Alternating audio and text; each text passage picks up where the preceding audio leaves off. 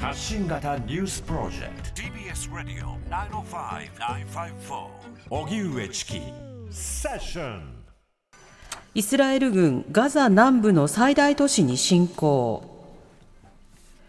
イスラエル軍のハガリ報道官は5日夜地上作戦が始まって以来最も激しい戦闘の日を迎えているなどとする声明を発表しました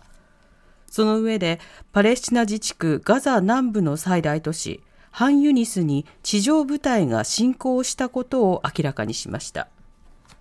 またイスラエル軍のトップハレビ参謀総長も戦闘が始まって60日経ち我々はハンユニスを包囲していると強調。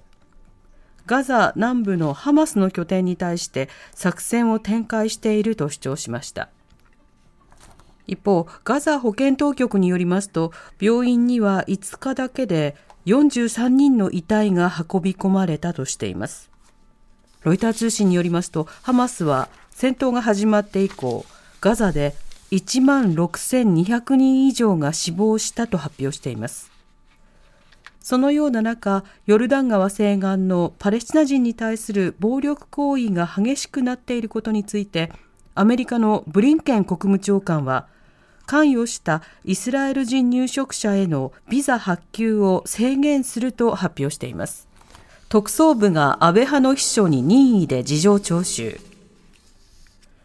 自民党の派閥の政治資金パーティーをめぐる問題で、東京地検特捜部が最大派閥安倍派の議員の秘書を任意で事情聴取したことが分かりました。安倍派の政治資金パーティーでは各議員が集めたパーティー券の収入が割り当てられたノルマを超えると派閥から議員に戻すキックバックが行われていました。一部の議員はその資金の流れを政治資金収支報告書に記載せず裏金にしていた疑いがあります。特捜部は資金の流れについて派閥側だけではなく議員事務所側からも事情を聞く必要があると判断し実態の解明を進めているものとみられます一方岸田総理は今日すべての派閥に対して政治資金パーティーなどの活動を自粛するよう自民党幹部に指示しました角川差別扇動との批判を受け、書籍の出版停止、中止。出版大手角川は昨日夜、来月24日に発売予定だった書籍、あの子もトランスジェンダーになった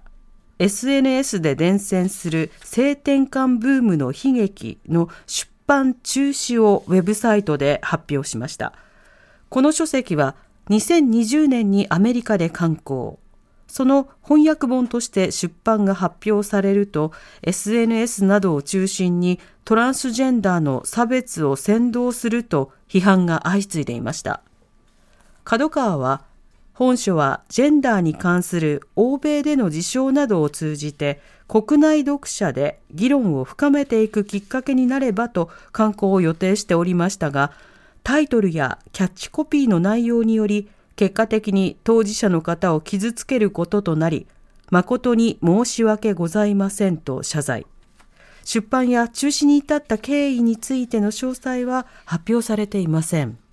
TBS